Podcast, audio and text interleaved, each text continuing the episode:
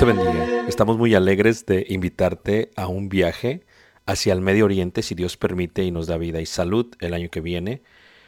Será de gran bendición para ti estar con nosotros. Estaremos viajando a través de todas las jornadas de Egipto, iniciando por la maravilla del mundo, que es las pirámides de Giza, yendo a través de un crucero por todo el río Nilo y mirando varias de las ruinas de los faraones y de las dinastías de aquellos tiempos. Y después viajaremos por el desierto, por todos los desiertos, hasta llegar al monte Sinaí. Si Dios permite, lo escalaremos y bajaremos. Entraremos a la ruta real. Veremos la otra maravilla del mundo que será Petra. Miraremos todos los lugares del desierto que miraron los israelitas en su viaje hacia Israel. Y vamos a entrar por el río Jordán mirando la ciudad de Jericó y toda la tierra prometida, si Dios permite, en una travesía que será de gran bendición. Durante este viaje aprenderás no solamente lo que es la cultura, aprenderás también la arqueología, la historia y sobre todo los principios bíblicos y mirarás muchos de los lugares que por mucho tiempo has leído. Si estás dispuesto a ir con nosotros, te invitamos. Puedes ver toda la información en la página ricardobarrera.us y será de gran bendición tenerte con nosotros. Dios te guarde, bendiga y esperamos este mensaje que continúa sea de edificación para tu vida espiritual. Gracias. Muy bien, ¿qué es la misericordia? Es lo que vamos a aprender. ¿Qué es la misericordia? ¿Cómo la manejamos? ¿Cuál sobre todo es el proceso de la misma? ¿Y por qué es importante entender que somos bendecidos por la misericordia de Dios? La misericordia es uno de los atributos de Dios que Él mismo se da a sí mismo. Pero la misma no es algo que nosotros tenemos al nacer, sino es algo que se desarrolla y que se aprende. Es como el lenguaje, es como un idioma. Un idioma no naces con él. Creces, te desarrollas y lo aprendes. La obediencia es lo mismo.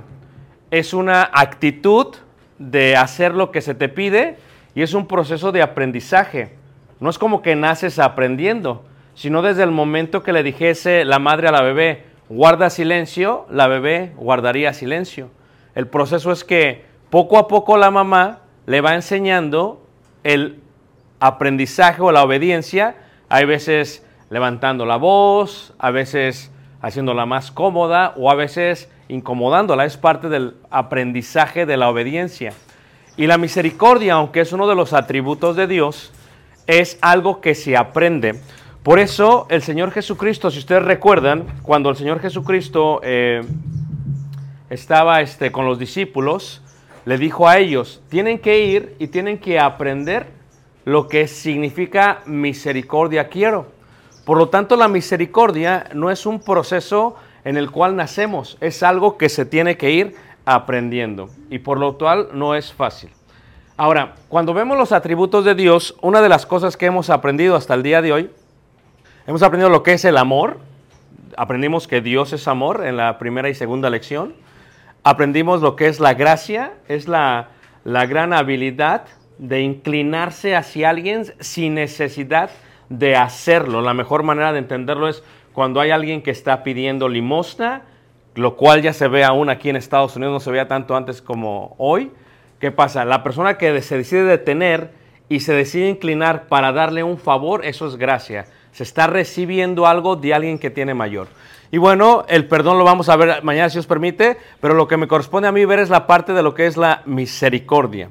Como fluye esta hermosa cascada en la hermosa isla de Islandia, y fluye desde arriba y nunca suele dejar de caer agua porque siempre se congela aproximadamente por 10 meses durante el año y solamente estos dos meses fluye, fluye tanta agua. La pregunta es, ¿cómo es que no se puede saciar la tierra de tanta agua?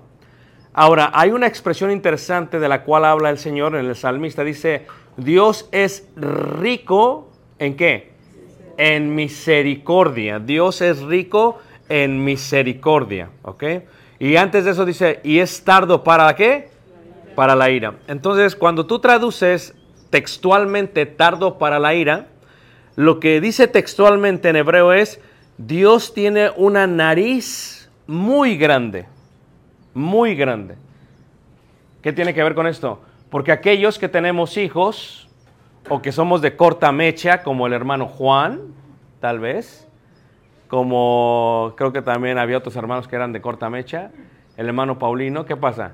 No, tú tienes la nariz grande, hermano Paulino, pero también la mecha, la corta mecha. Entonces, ¿qué sucede? Pueden respirar y se calma. Y la respiración ayuda realmente, ¿por qué? Porque la respiración te ayuda a tranquilizar tu cuerpo físico, lo cual manda un mensaje a las neuronas que indica estás más tranquilo. Por, lo, por ello, la gente tiende a respirar cuando se enoja y está a punto de disciplinar o golpear a alguien más. ¿Qué sucede? Dios es tardo para ir. Tiene una nariz muy grande, pero viene la parte de es rico ¿qué? En misericordia. Y es esta parte que, como la misericordia de Dios puede fluir, puede fluir, puede fluir, puede fluir, puede fluir. El hermano hablaba de la palabra jabaj, es una palabra muy interesante eh, es más, cuando estuvimos hace unas semanas en Israel, hay una compañía que saca los minerales del mar muerto y son las cremas más caras de todo el mundo. Y la, la marca es Ajabaj, es amor. Ahora, Ajabaj viene del vocablo Geset. Y Geset, cuando se traduce en el Antiguo Testamento, se traduce a veces como amor, pero la otra palabra que se utiliza es la palabra misericordia. Ahora, dice el salmista, si le pusieron atención 118, dice, alabad a Jehová. La pregunta sería, ¿por qué lo tenemos que alabar? La respuesta es porque Él es bueno. Ahora, ¿pero por qué es bueno? ¿En qué sentido? Porque para siempre es que su misericordia. Es el concepto que tenemos que entender. Misericordia o lo que significa la palabra que Geset. ¿Qué es Geset? Vamos a entenderlo un poquito mejor. Cuando hablamos de Geset, es una palabra que se traduce muchas veces como amor. Pero, ¿qué es amor? Amor es lealtad. Amor es lealtad. Esto es, yo digo tenerle amor a Tali. ¿Cómo le demuestro mi amor a ella? Lealtad. ¿Cuántos años? ¿Un año? No. ¿Dos años? No. Porque esta lealtad es un pacto de nuestra muestra de bondad. Si tú amas a tu cónyuge, yo, estoy casado ya con tal y gracias a Dios por 30 años. 30 años se dicen fáciles. A ver, levante la mano. ¿Quién tiene menos de 30 años casado? Menos, menos. Ahí está. ¿Quién tiene menos de 15? Levante la mano. O sea, no tiene ni idea todavía lo que va a pasar. Porque las etapas del matrimonio van cambiando de distinta manera. Los hijos es un ámbito que cambia la etapa del matrimonio, pero otra parte que cambia es la parte externa. Esto es, cómo tú progresas en forma educacional, en forma monetaria y en forma familiar y en los entornos del lugar donde vives, cambia el aspecto de tu matrimonio. Si creces muy rápido, después piensas que tu mujer es insignificante para ti. O sea, que no está a tu nivel ni, ni a tu qué, ni a tu altura. Por lo tanto, lo sueltas. El amor está libre de todo concepto de grandeza. El amor está libre de todo concepto de traición. El amor está compuesto primero por la idea de la lealtad. Seremos leales a nuestro cónyuge hasta que la muerte nos qué? Nos separe. Cualquier otra cosa no es amor. No es amor. Ahora, Geset significa amor, pero también se traduce como misericordia. ¿Por qué? Porque la mejor muestra de amor que una persona tiene, el amor no es un sentimiento, el amor es una acción. Y en el proceso de la misericordia miraremos literalmente cómo es que el amor se desarrolla hasta manifestarse, desde el principio hasta el final. Son cuatro pasos de desarrollo. Entonces, en el último paso se desarrolla y se extiende, y ahí se ve lo que conocemos como amor. Pero para que llegue el amor, se requiere el proceso. Para que sea el proceso, se requiere la idea general de lo que es misericordia. Por eso tal vez la palabra empieza con Geset, porque aún el nombre Jehová es con el inicio del amor. El nombre Jesús es con el inicio del amor. Y todo lo que tiene que ver con G tiene que ver con el inicio totalmente de qué? Del amor. Ahora, este amor es por un pacto que Dios hizo. Por eso en el matrimonio se puede entender bien. Yo o Tali, vamos a decirlo de esa manera, aunque Tali no está presente ahorita, Tali demuestra mucha misericordia para conmigo. ¿Quién está de acuerdo con eso, hermanos? Amén. Ah, sí. Y si yo soy insoportable por una semana del campamento, imagínense ella toda la vida, 30 años. Entonces, cuando la Biblia dice que sus misericordias son muchas todos los días o cada mañana, ¿qué indica? Que como seres humanos estamos empezando a aprender cómo es Dios. Y lo estamos empezando a imitar a Dios. ¿Ok? ¿Todos me están entendiendo, hermanos? Ahora, Jehová hizo un pacto. Voy a apagar este porque a usted no lo muestra para mí. Jehová hizo un pacto y al demostrar este pacto, lo demuestra y lo manifiesta con misericordia. O sea, cuando una persona hace un pacto con alguien, lo que sigue es el amor. Por ese mero pacto que parece insignificante. Hace muchos años han escuchado que mi palabra es como la madera de roble. ¿Alguien ha escuchado esa parte? Es una expresión que se entiende de esta manera. Empezó la gente a firmar contratos porque antes la palabra era suficiente. Después la gente empezó a fallar en su lealtad y por lo tanto se necesitaba un papel que comprobase que sí era o no era. Ahora podríamos entender la expresión del contrato del pacto ya no como un papel, sino como la lectura de un rostro. Cuando abres tu teléfono, ¿por qué lo abres solamente con tu rostro? Aún, ¿te ha pasado cuando te levantas en la mañana y estás todo modorro? Todo hinchado de la cara para que me entiendas. Y tratas de que tu teléfono te lea y te rechaza. ¿A quién le ha pasado? ¿Solamente me pasa a mí, hermanos? ¿A quién le ha pasado? ¿Por qué te rechaza? Porque no te reconoce. Ya hasta que se te quita lo inflamado de la cara, a algunos se le va a quitar, pero a algunos se les quita. Entonces el teléfono reacciona y te reconoce. Eso es un pacto.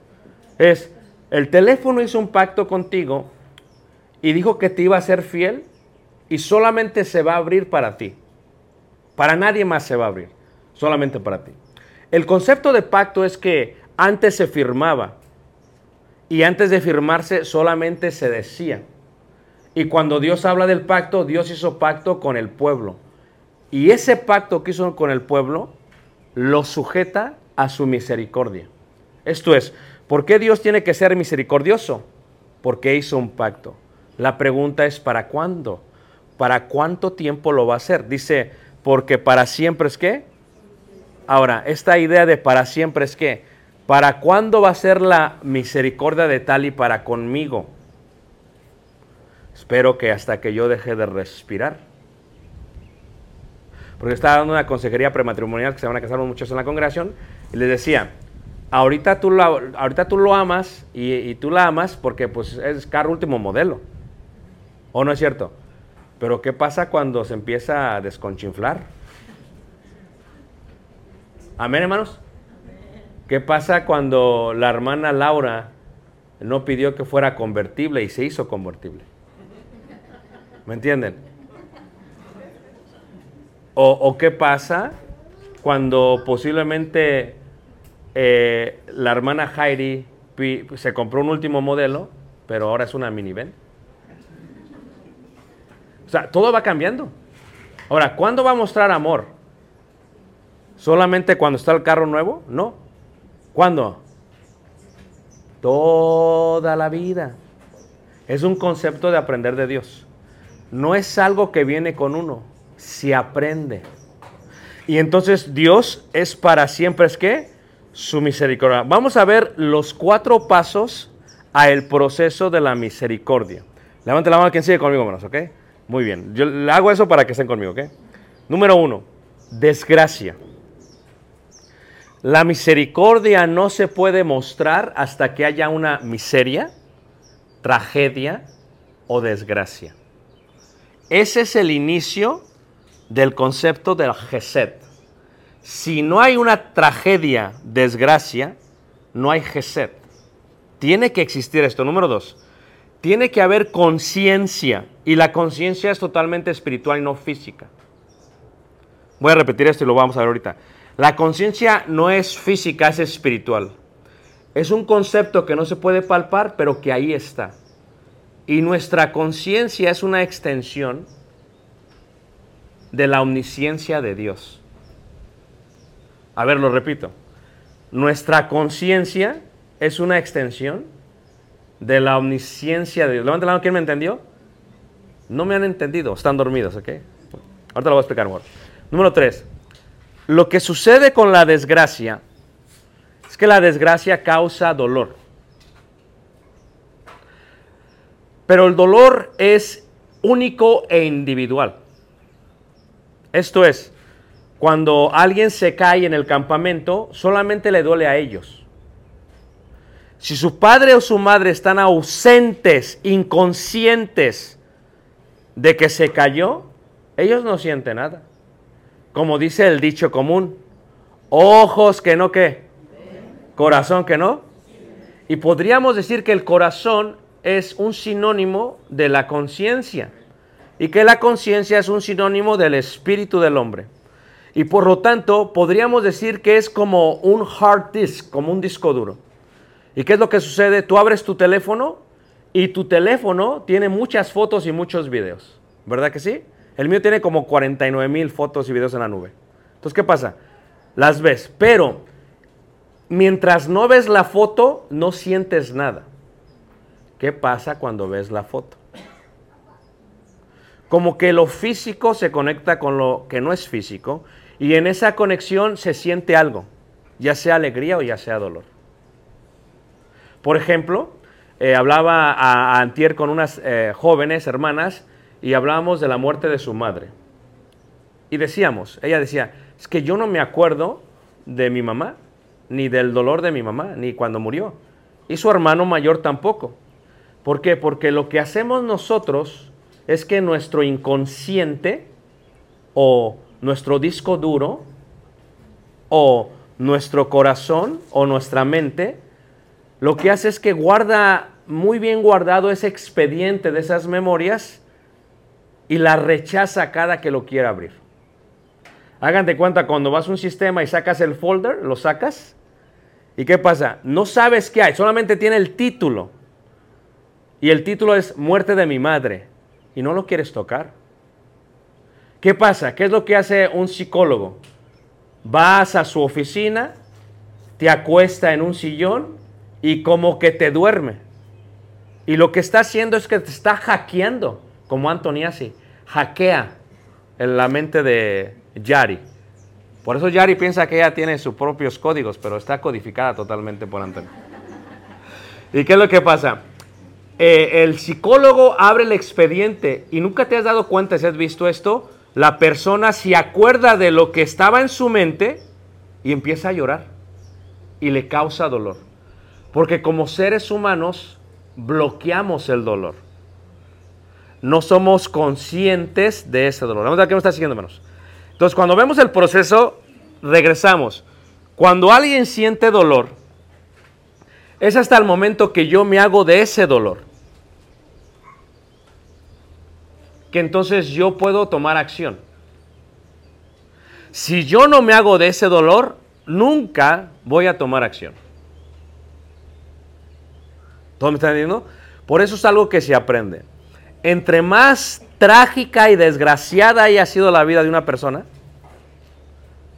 más misericordiosa va a ser. Porque va a ser empático a lo que está pasando la otra persona. Entre menos miseria y desgracia tenga una persona, menos empática va a ser y no le va a importar lo que pasa con la gente. Pero para poder hacer la acción de misericordia, uno tiene que experimentarlo. Levanta la mano que me está siguiendo, hermanos. ¿Todos están aquí? Ok. Ok, entonces ahora, cuando vemos entonces el concepto de misericordia, lo primero que tenemos que entender es la idea general de lo que es la desgracia. Piensa en agua. ¿Y qué es lo contrario al agua? Tierra, sequía. Sequía. Ahorita estaba leyendo en la mañana que en China llovió en un día, en cuatro horas lo que llovió, no llovió normalmente en todo el mes de junio. Y está toda la ciudad inundada. ¿Qué es lo que sucede? Cuando uno pasa por una desgracia, uno se seca. No quiere decir que tú seas consciente de tu desgracia. Lo voy a repetir. Hay veces nosotros no nos damos cuenta acerca de nuestra desgracia porque no somos conscientes. Es cuando alguien nos dice el estado de desgracia en el que estamos, en el que lo podemos disfrutar. O iniciar el proceso de la misericordia. Por ejemplo, ¿qué es lo que causa la desgracia? Hay dos tipos, el externo y el interno. Por eso, cuando hay un esposo alcohólico, es una desgracia para toda la familia. Pero ¿acaso esa persona está consciente del dolor que causa a sus familiares? No, aunque todos están en desgracia. Ahora hay dos tipos. El primero es el externo, la causa externa. Y la causa externa, ¿cómo sucede? No importa qué tan buena persona seas, la desgracia nos llega a todos. Porque no tienes control de ese estatus de gracia o de desgracia. Tal vez tú no eres empático con una persona que tiene un hijo autista o que tiene un hijo que eh, tiene una condición física y de pronto sin pensarlo tienes un hijo así. Tú no pediste la desgracia, la desgracia llegó a ti. Si la ves como una desgracia. Porque cuántas personas no tiran a esos niños porque los ven con un defecto que ellos no van a poder sobrellevar. Como el hermano eh, que me contó esto en Ciudad de México. Yo veía que el hermano estaba con un niño con una incapacidad mental. Y la primera pregunta que yo le hice fue, ¿y dónde está la esposa? Y cuando dije esto empezó a llorar. Y dijo, es que mi esposa nos abandonó cuando supo de la desgracia que había llegado a nosotros. ¿Mostró Geset la esposa para con su esposo, hermanos? ¿Mostró Geset para con su hijo? No. Tiene que aprenderse eso. Es algo que se aprende. En el caso de Job dice, pero extiende ahora tu mano y toca todo lo que tiene y verás si no blasfema contra ti en tu misma presencia. Esto es, Job no hizo nada, la desgracia llegó a él. Cuando uno está en desgracia, no siempre es una causa interna, muchas veces es externa. Número dos, la causa también puede ser interna. Por ejemplo, dice el profeta Ezequiel en 18:30, por tanto, yo os juzgaré a cada uno según sus caminos, oh casa de Israel, dice Jehová el Señor, convertíos y apartados de todas vuestras transgresiones, y no será la iniquidad causa de qué? De ruina. A ver, veamos la ruina como una desgracia. Vamos a verla como esa manera. En este caso, para el pueblo de Israel, su ruina era el resultado de su acción. Por lo tanto, la causa era interna. Ellos habían provocado su propia ruina. La mejor manera de entenderlo es una enfermedad. Hermana Arzola, por ejemplo, fíjense esto. ¿Qué pasa? Si uno come mucha azúcar, eventualmente le va a dar qué, manos? Diabetes. Si come mucha sal, eventualmente le va a dar qué? Y si come mucha harina, eventualmente le va a dar qué? ¿Ah? Gordititis, dice la hermana, ¿ok? ¿Ah? Muy bien. Entonces, ¿qué es lo que sucede? Todo esto tiene que ver con el concepto de la ruina sobre nosotros.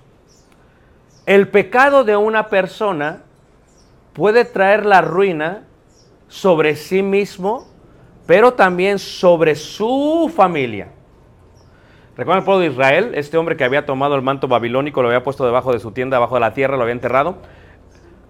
y el pueblo no podía progresar. El pecado de uno trajo la ruina sobre qué? Sobre todos. Por lo tanto, tu efecto puede ser colateral. Cuando tu acción afecta a mi vida, tu acción deja de ser tu responsabilidad y se vuelve mi responsabilidad. ¿Entienden lo que acabo de decir, hermanos? Ahora, si es tu dolor, es una cosa. Pero si el dolor se va a extender, es otra cosa. Véanlo de esta manera. Aquellos que tienen bebé, el grito llora. El niño grita y llora.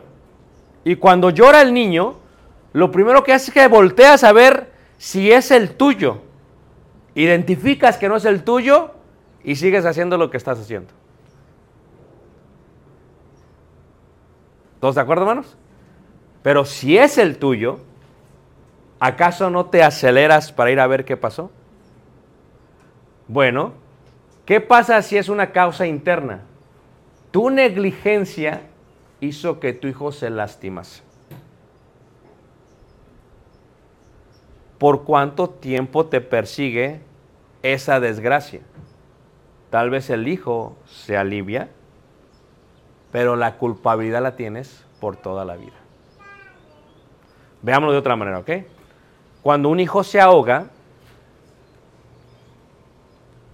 por negligencia, no importa cuántas veces te diga no fue tu culpa, tú sabes dentro de ti que lo fue. Y el pasar de los tiempos, ¿qué es lo que hace? magnifica tu desgracia. Porque el niño nunca lo vas a ver vivo otra vez. Pero siempre tendrás tu desgracia ahí. Ahora, cuando la causa es interna es que es provocada por uno mismo. Yo provoco mi propia desgracia. Cuando la causa es externa es que es provocada por aquello que yo no tenía control. Pero también puedo entrar en desgracia. Primer paso. Segundo paso.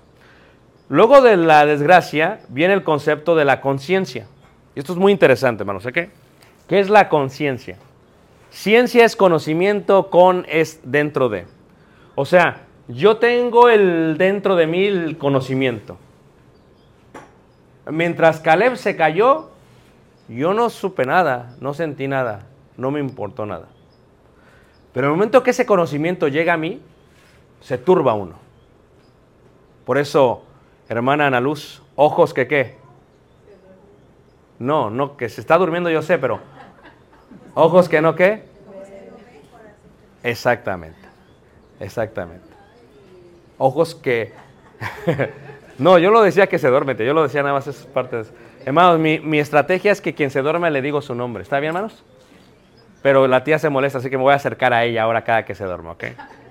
Creo que aquí voy a predicar mejor, aquí voy a predicar para que no haya problema. Entre la hermana Lucy y la hermana Ana Luz. Creo que ahí voy a estar como poderoso. Muy bien. Ahora, ¿qué es conciencia? Es eso. Ahora, la pregunta que nos hacemos es, en el momento que sabemos de la desgracia, entonces necesitamos misericordia. La pregunta es, ¿cómo se da cuenta Dios de la desgracia ajena si Dios es omnisciente? Otra cosa, Dios es eterno, ¿están de acuerdo hermanos? Dios sabe de mi desgracia, aunque yo todavía no sea consciente de la misma, porque ya vio en el futuro cuánto dolor voy a tener y cuánta desgracia voy a tener. Ya sea la misma causada por algo externo o por algo que interno. La pregunta, ¿cómo se da cuenta Dios, hermanos? Dios siempre lo que lo sabe. Pero, y cuando todo lo hubo malgastado, dice la parábola del hijo pródigo, vino una gran hambre en aquella provincia y comenzó a faltarle. Lucas capítulo 15, versículo 14. A ver, doncellas, si tienen hijos, van a sufrir mucho. O sea, ahorita tú que ves el bebé, ay, qué lindo, y lo cargas, ¿a poco no? Bien emocionada. Pero podrían describir las madres que han pasado por esa gracia, si lo ven así, en una palabra, ¿qué se siente? Para que las doncellas pongan atención y aprendan. A ver, ¿qué se siente? ¿Me entendieron la pregunta? Sí, el parto, sí. Muy, ¿qué, ¿Qué tan doloroso? ¿Has sentido más dolor que eso? Ok, no. Ok, ayúdenme, ¿qué más? ¿Ah? Muerte. Casi se muere, hermana. Casi se va. ¿Con quién? Bueno, a ver, por eso saliste así, mija. Como una doncella, porque casi se muere tu mamá. Muy bien. ¿Qué más? ¿Ah? Miedo. Ahora, ¿qué sucede? ¿Saben ustedes lo que va a sufrir Yari? No. Ahora imagínate, cuando Dios pone mandamientos, es por amor a ti, por misericordia a ti. Dios lo hace porque Él, Dios, ya vio tu dolor.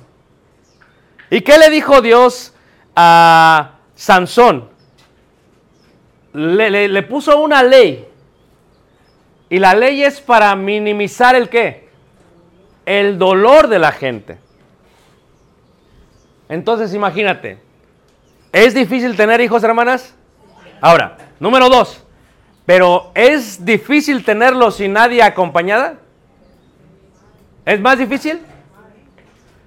Pero es más difícil si tener a alguien con quien criarlos. Cuando tú conozcas a un hombre, su Geset se ha mostrado para con sus primeros hijos, para con su primera esposa, porque ese es el Geset. Si has sido desleal a eso, ¿cómo puedes asegurar tu lealtad? Yari, ¿cómo la vas a asegurar? Ahora, Dios indica leyes para que no suframos tanto, para que no entremos en tanta desgracia. Pero a veces no somos conscientes de las leyes, como no somos conscientes de nuestra desgracia. Porque ¿cuántos de nosotros ha causado o ha hecho muchas cosas y no se había dado cuenta de lo que malo que hizo? Hasta después se da cuenta. Nuestra conciencia es una extensión de su omnisciencia. Esto es algo muy profundo, ¿eh? Levanta la mano, ¿quién me entendió?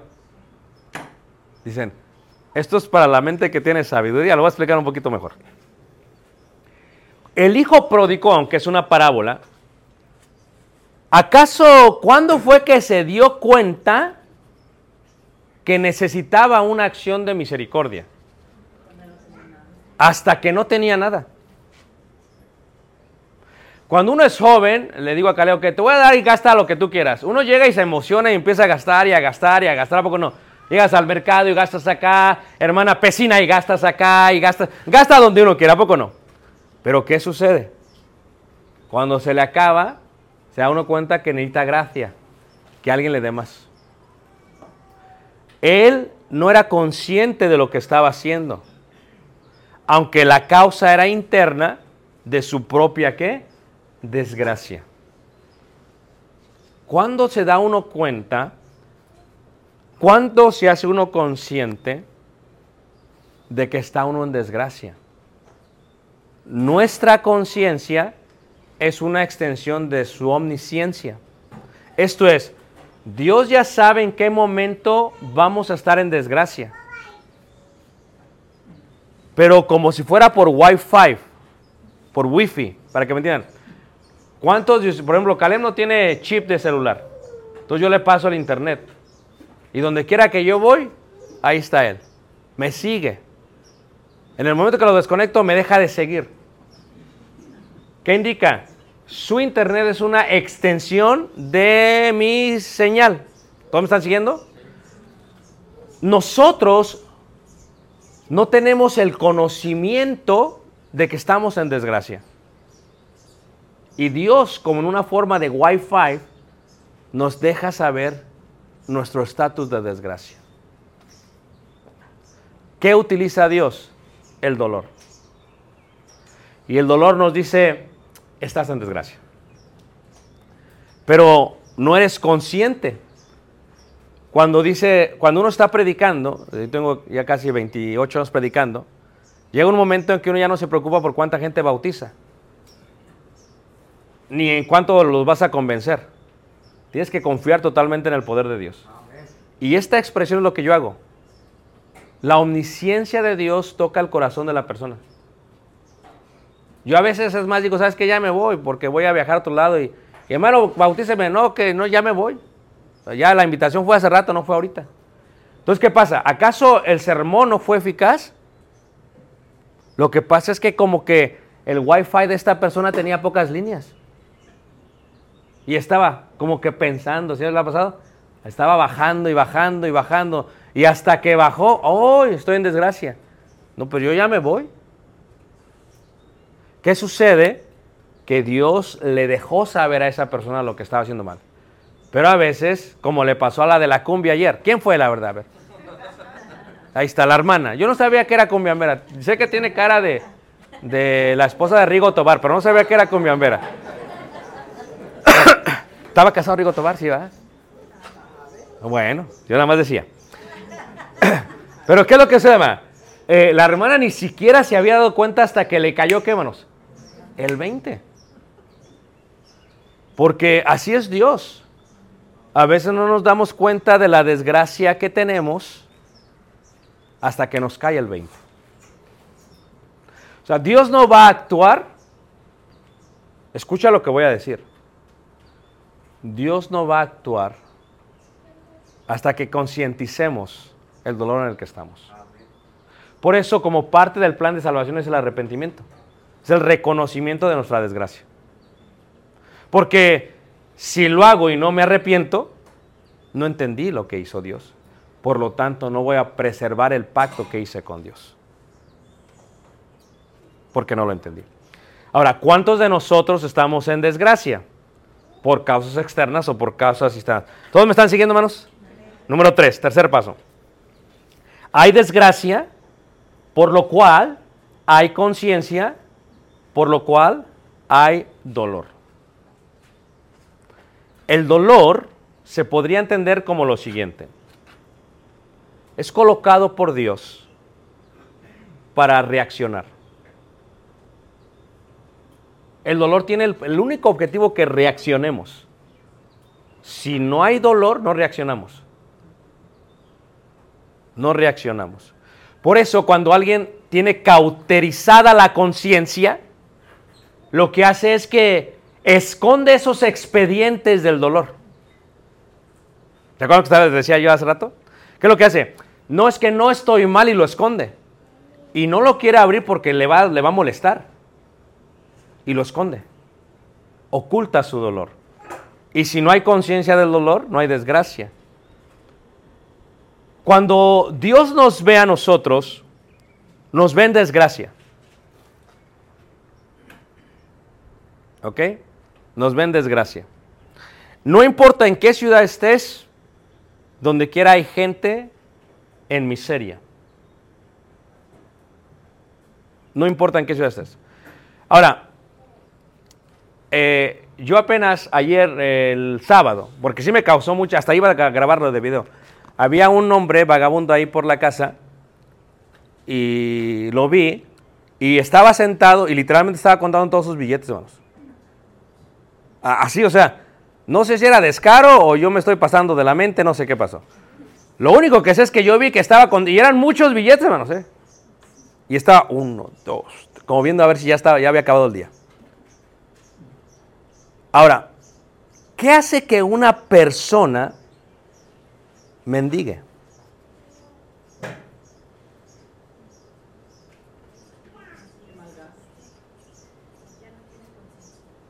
Ya no tiene conciencia, ok. Pero hay veces que lo hacen porque no tienen qué, manos? Opción. Y entonces, tú estás en, un, entre la espada y la pared. ¿Le doy? ¿O qué? ¿O no le doy? Cuando Dios nos ve a nosotros, nos ve así, en desgracia. Es más, nosotros ni estamos conscientes de nuestra desgracia a veces. Y cuando Dios nos ve, nos ve con dolor. Y el ser más empático de toda la humanidad es Dios.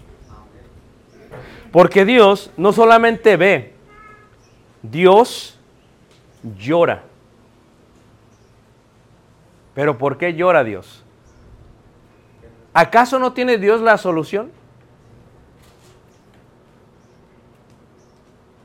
A ver, piensen en sus niños, ¿ok? Porque es la mejor manera. Tu niño está llorando por algo. ¿Acaso no tienes la solución para que deje de llorar? ¿Sí o no, hermanos?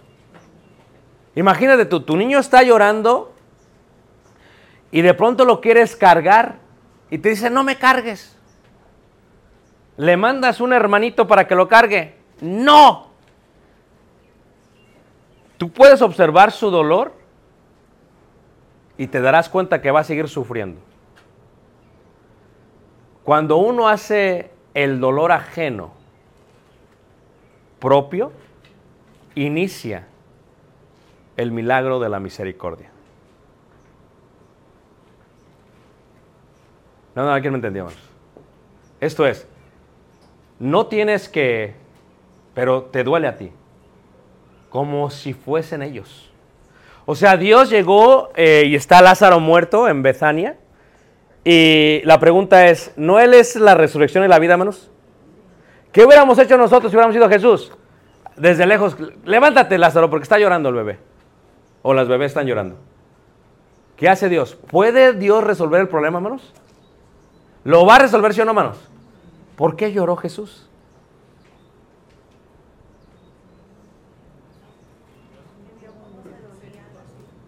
Escucha lo que voy a decir. Porque una cosa es arreglar la desgracia y otra cosa es sentir la desgracia.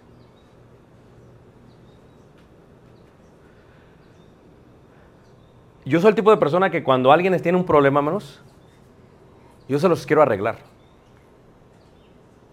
Y con el tiempo hemos ido aprendiendo que a veces no es lo que quieren ellos. Solamente quieren que estés presente. ¿Entienden la diferencia, menos? Y hay veces cuando alguien llora, uno llora, pero no sé, a ver, eh, vamos a hacer así como que un medidor de, dolor, eh, a ver si solamente soy yo. ¿A quién se le hace difícil llorar, hermanos? La verdad. Porque hay unos que lloran por todo. Ven el pajarito que se lo comió el águila y empieza a llorar. A ver, levante esos chillones, levanten la mano. Chillones, por todo lloran.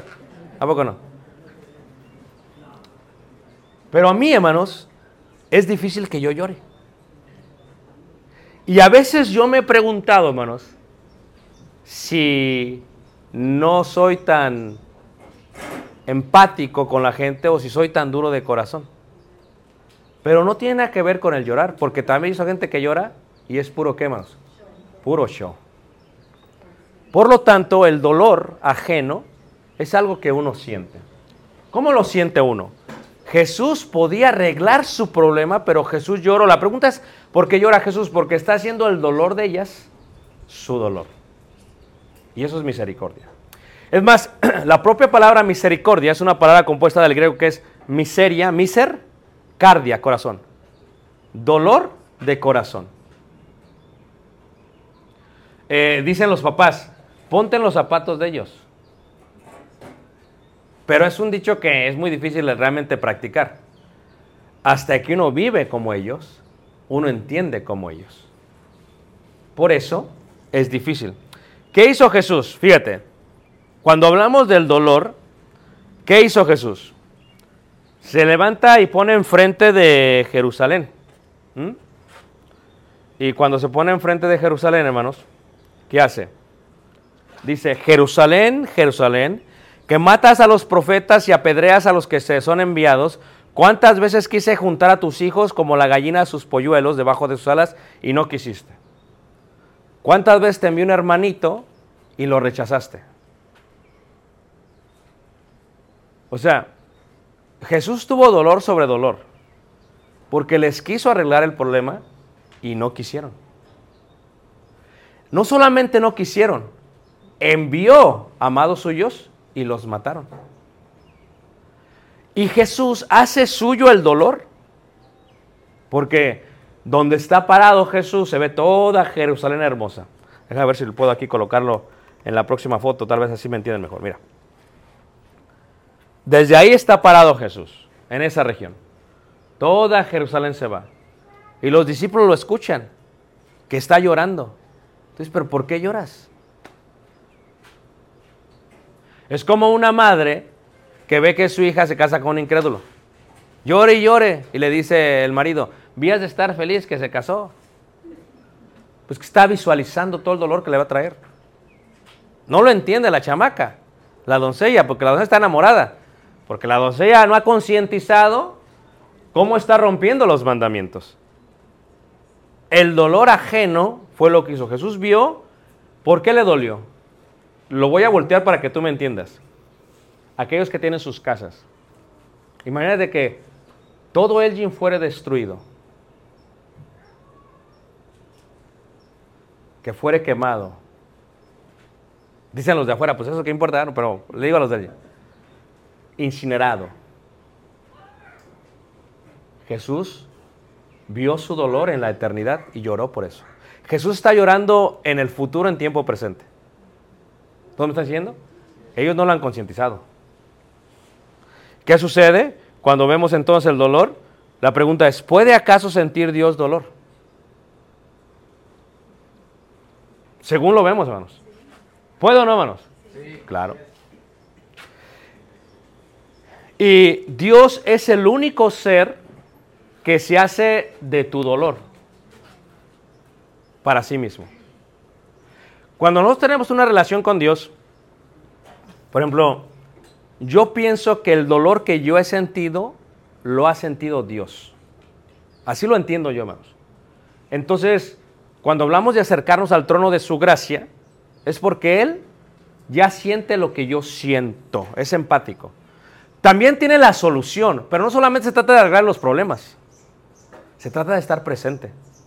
Y es más, el paracleto o el consolador, que es en griego el consolador paracleto, que estaría con nosotros hasta el fin del mundo, es el consolador.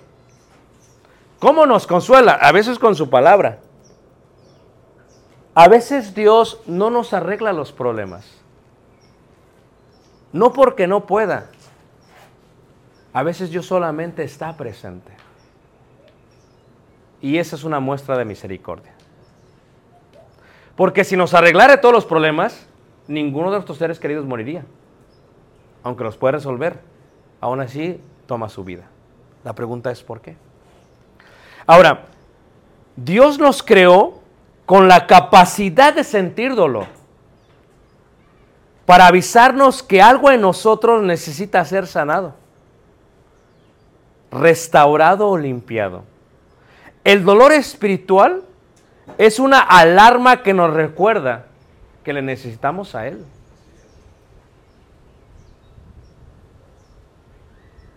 Cuando no hay dolor, ¿para qué queremos a Dios? Pero cuando hay dolor, ay Dios mío, ayúdame. ¿Sí ves? ¿Estamos hechos a su imagen y semejanza, hermanos?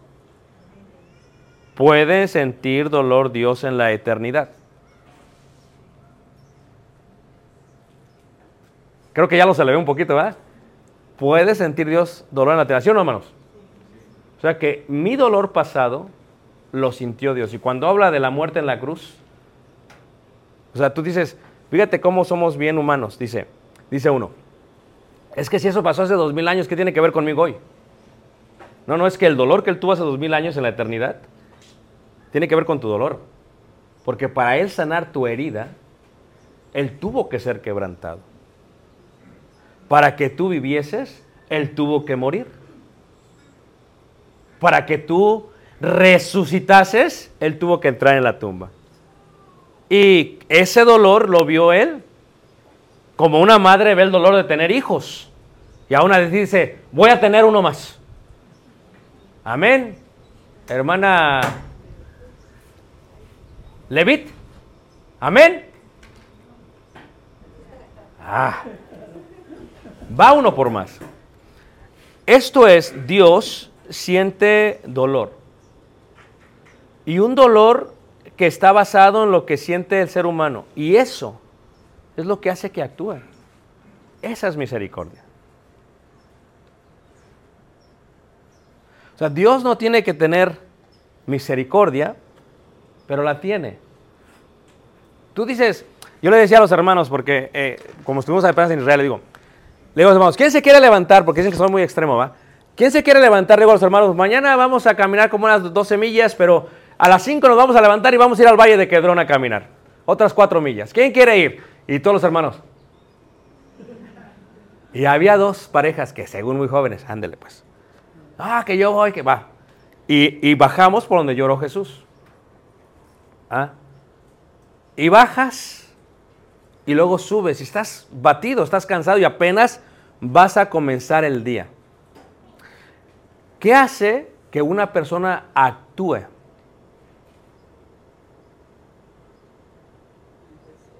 El amor. El amor no es un sentimiento, hermanos. Porque si fuera un sentimiento, ¿cuánto amor hay en la iglesia? Amén, hermanos. Si fuera un sentimiento, ¿cuánto amor hay en las actividades y responsabilidades del campamento? ¿A poco no? Pero el amor es una acción, por eso decían los rabinos, Gesed es acción.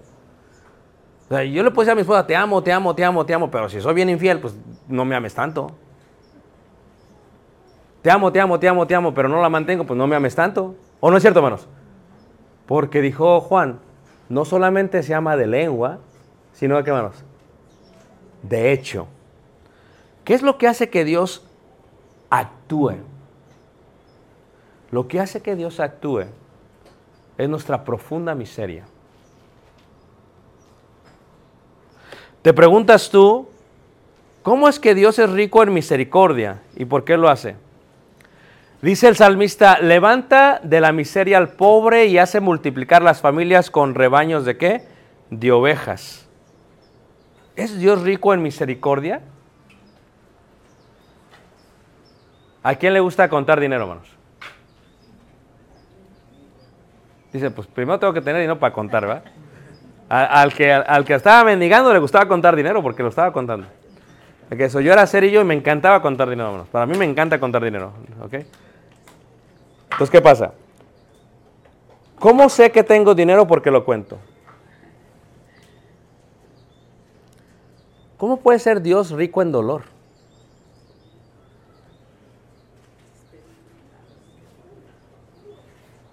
¿Entiendes lo que estamos diciendo? Oh, Dios es rico en misericordia. Sí, sí, lo decimos así, hermanos. Pero lo que está diciendo Dios es que tu dolor le causa dolor a Él. Y tu vida solamente es una moneda en su riqueza. Y la vida de todos los seres humanos, el dolor de todos, es lo que hace que Él sea rico. Y ya se dice, espérate, no le había entendido así. Es lo que está diciendo Dios. Rico en misericordia indica que Dios se ha dolido con toda la humanidad, aunque la humanidad no quiera aceptar su amor. No hazte para allá, Dios. No, no, no, no, no me mandes ningún profeta, dijeron los israelitas. Oh Jerusalén, Jerusalén, dijo el Señor. ¿Cuántas veces quise, pero no quisiste? Aquí hay un concepto de misericordia. La misericordia no puede ser alcanzada a menos que uno la acepte. Wow. No importa qué tan rico sea Dios, y recordemos que Dios es rico por nuestras por nuestra deuda de desgracias, por nuestro dolor, por la inmensidad de dolor que tiene el mundo, eso es lo que lo hace a él rico. Es rico en misericordia con su gran amor con que nos amó. Aún estando muertos en pecados, nos dio vida juntamente con Cristo, dice la Escritura. Entonces, ¿qué está diciendo? Rico en misericordia, cuánta desgracia hay en el mundo para que Dios sea rico. Y luego, cuánto dolor hay en el mundo para que Dios sea rico. Si Dios está rico en misericordia, es gracias a la desgracia humana. Y entonces ya sentó la idea. Levanta la mano, ¿quién está conmigo, hermanos? Ahora, cuando se escribe este salmo, David, lo que le dice al pueblo es esto. Y vamos a practicarlo a ver si nos sale. Especialmente por los hermanos que, que sus misericordias son nuevas todos los días, ¿ok? ¿Ok? Fíjate lo que hace el salmista. El salmista escribe un cántico y hace que el pueblo lo repita. Y entonces el salmista dice, por ejemplo, diga ahora a Israel que para siempre es su qué. A ver, vamos a practicar. ¿Sí me entendieron, hermanos? Vamos a cantar el salmo, no en hebreo, ¿verdad? Porque tendríamos que decir Alábaga Geset, no lo vamos a hacer porque luego se marean. Pero ¿qué vamos a hacer? Diga ahora Israel. Ah, no, no, así no, pero juntos, unánimes, a, a una voz, ¿ok? ¿Ok, listos? Diga ahora Israel que para siempre es que. Escucha, ¿ok? ¿Lo crees? ¿Lo crees? Otra vez. Diga ahora Israel. Diga ahora la casa de Aarón. Diga ahora los que temen a Jehová. Fíjate cómo lo extiende Dios. O sea, David lo comprendía muy bien. Pero en el cántico hace que el pueblo lo entienda. Mira, la vida te va a ir dando... eh, lo explico de mejor manera para que me entiendas. Los años te van a ir a- incrementando las rayitas de conexión al, al Altísimo. Y entonces te das cuenta que un día con salud es como que, wow, ¿a poco no hermanos? Un día con salud es que para siempre es que su misericordia. Que un día que ves a tu cónyuge, que para siempre es que, porque fíjate lo que hace Dios. ¿Cuánto dolor causaría que tu cónyuge muriese? Algunos dicen, amén, amén. ¿Cuánto dolor causaría que muriese tu cónyuge? ¿Ah? Mucho, ¿o no, hermana? Mucho. Pero cada que tenemos nuestro cónyuge, para siempre es que, hermanos. Eso es lo que tenemos que asimilar. ¿Cuántos han perdido un hijo? Ahí está. Entonces, ¿qué es lo que sucede? Pero cuando tenemos a los hijos vivos, para siempre es que Dios ve el dolor y lo puede arreglar. Solo que decide solamente estar presente. Porque para Él, para siempre es su misericordia. Además, el Salmo 118 que leímos es el salmo que más se menciona en el Nuevo Testamento. Y es el salmo que muestra la acción más grande de misericordia por parte de Dios. ¿Y cuál es la acción más grande de misericordia de Dios? La acción es Jesús. Jesús es el acto más grande de misericordia. Acabo con esto porque ya salió la tumba, de la cumbia, digo. Acabo con eso, ¿ok? Y tal vez fue una de las cosas más emblemáticas del viaje que tuvimos este año. Los reyes jebuseos, ¿tantos de aquí, hermanos? Ok, no se me... Ya casi acabo, ¿ok? Los reyes jebuseos, cuando tomaban prisioneros de guerra, les quebraban las piernas, las rodillas, para que no pudiesen andar, y les quitaban los ojos. Y lo que hacían es que en el túnel debajo de Jerusalén ponían a estos prisioneros de guerra sin comida ni sin nada, manos, no podían ver, no podían caminar, y imagínate el dolor. Dicen que entre ellos se comían por la desesperación del hambre. La que me está siguiendo, manos. Y lo hicieron como una estrategia de protección contra los enemigos. Y decían, si uno trata de tomar Jerusalén por los túneles, el ciego y el cojo nos va a devorar. ¿La que me está siguiendo, hermanos? Y cuando entra el rey David, porque le dijo el, rey Jebuseo a David, dice, no, si tú tratas de entrar a mi ciudad, dice, el ciego y el cojo te va a devorar. Fíjate, es lo que dice en el segundo libro de Samuel. Aún así entra David, pero sabemos que David entra y que se va con todo. ¿Cierto o no? Cuando vemos a el hijo de David, a Jesús, el Cristo, entrar a Jerusalén, los dos milagros registrados son la ceguera y la cojera. David mató, Jesús sanó. David tuvo miedo, Jesús los tocó. La diferencia entre David y Jesús es que David exclamó, oh Jehová eres rico en misericordia. A Jesús le gritaron, Señor, hijo de David, ten misericordia, ¿qué? De mí. ¿Y qué hizo Jesús, hermanos? Se inclinó, gracia, escupió sobre la tierra, mojó lo que ahora sería el lodo y lo puso sobre los ojos de los ciegos y los sanó. ¿Fue todo lo que hizo por ellos, hermanos? No. La pregunta que te tengo el día de hoy es esta. ¿Acaso no eres bendecido?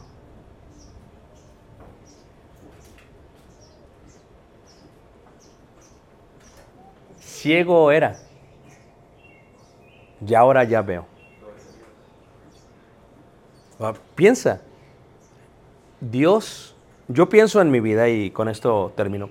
Digo, ¿cuántas cosas, cuánto dolor no Dios quitó de mi vida al añadirme al cuerpo de Cristo? Porque si no hubiera venido a Cristo, a lo mejor hubiera sido un borracho, a lo mejor hubiera tenido otras mujeres, a lo mejor hubiera muerto ya que en drogas. Uno nunca sabe, hermanos. ¿Sabes cuánto dolor Dios quitó? Fue algo que Dios vio y que yo nunca vi. Y que Dios decidió tocar la vida de nosotros. Y de esa manera nos bendijo en forma increíble, hermano. ¿Están todos aquí, hermanos? Ahora, la invitación de esta mañana es muy sencilla. ¿Eres consciente del amor de Dios? No seas como Jerusalén. Recibe su amor el día de hoy. Recibe su misericordia. Y para el resto de nosotros, hermanos, veamos que cada día es una misericordia del Señor para con qué? Con nosotros. Vamos a ponernos de pie, vamos a cantar un himno de invitación.